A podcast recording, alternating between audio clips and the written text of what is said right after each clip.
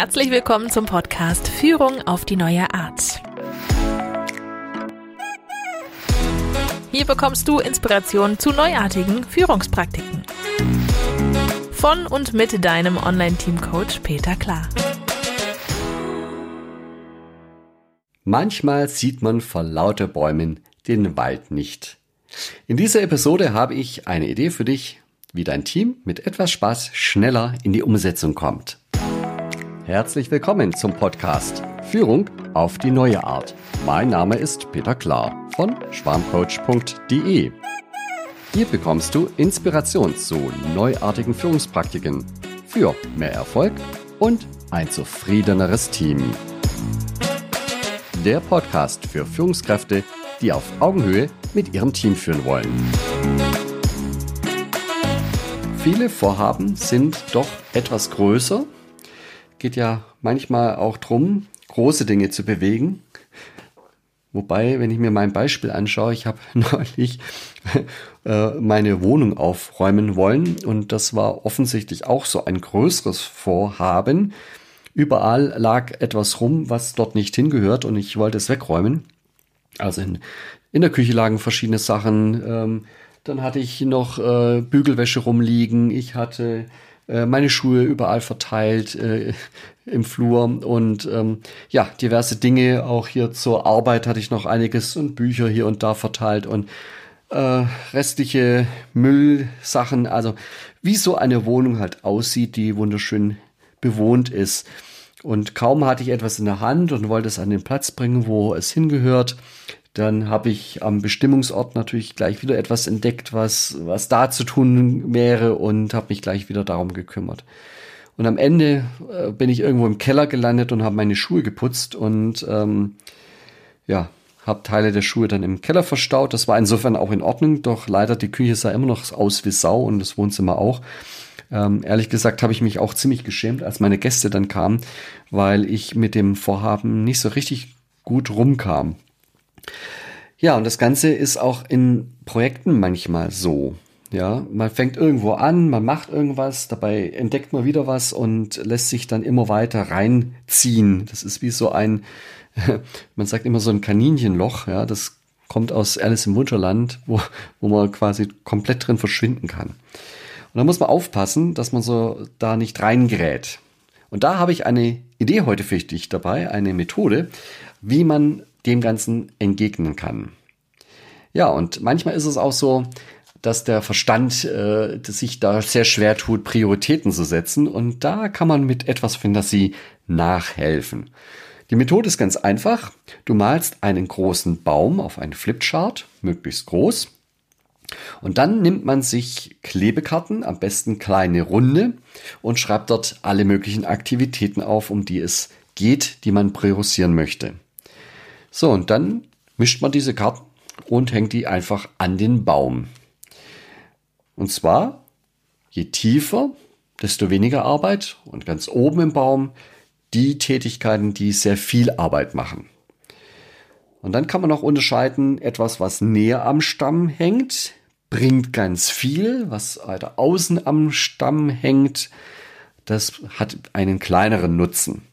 Und so kann man jede Karte einzeln entscheiden, wo sie am besten passt. Das kann man auch im Team, mit dem Team zusammen diskutieren, legt die Position fest, wo soll jetzt dieser Apfel aufgehängt werden und dann hängt man den Apfel an den symbolischen Apfelbaum. Wenn alle Früchte hängen, ist man im Prinzip fertig und dann kann man auswerten.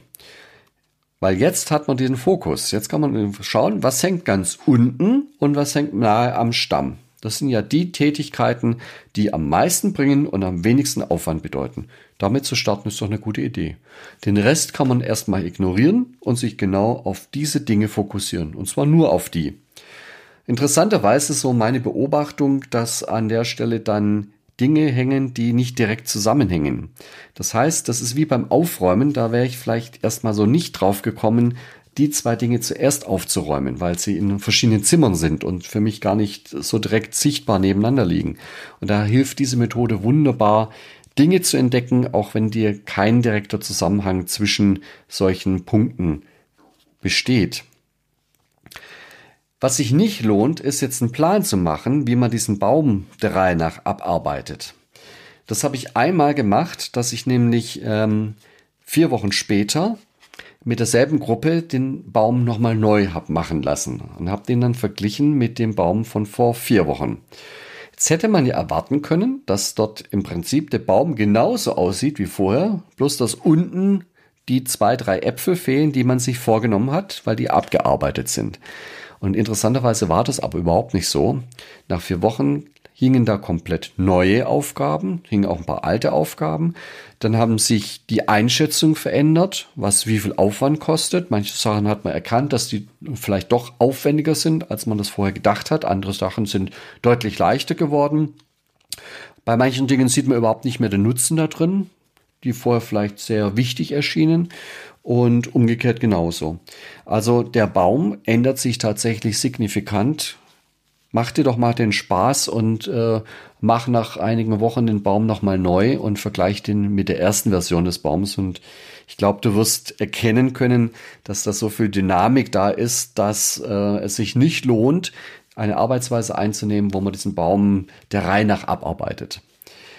Kostet ja auch nicht viel, so einen Baum zu erstellen und ähm, macht ja auch ein Stück weit Spaß, das zu diskutieren.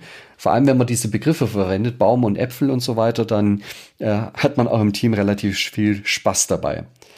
Also es lohnt sich in jedem Fall, nicht die komplette Arbeit zu planen, sondern einfach mal so mit dieser kurzen, schnellen Methode zum nächsten Schritt zu kommen, den klar zu identifizieren. Und wenn man das Ganze gewürzt mit etwas Fantasie, mit diesem Baum und mit den Äpfeln machen kann, dann macht es die Aufgabe auch weniger anstrengend und bringt der Gruppe auch etwas Spaß. Ich hoffe, das ist was für dich. Ähm, wenn du dazu diskutieren möchtest, dann werde doch Mitglied in der Xing-Gruppe Führung auf die neue Art. Und wenn dir der Podcast gefällt, dann abonniere ihn doch einfach. Das war der Peter von schwarmcoach.de. Mach's gut oder besser.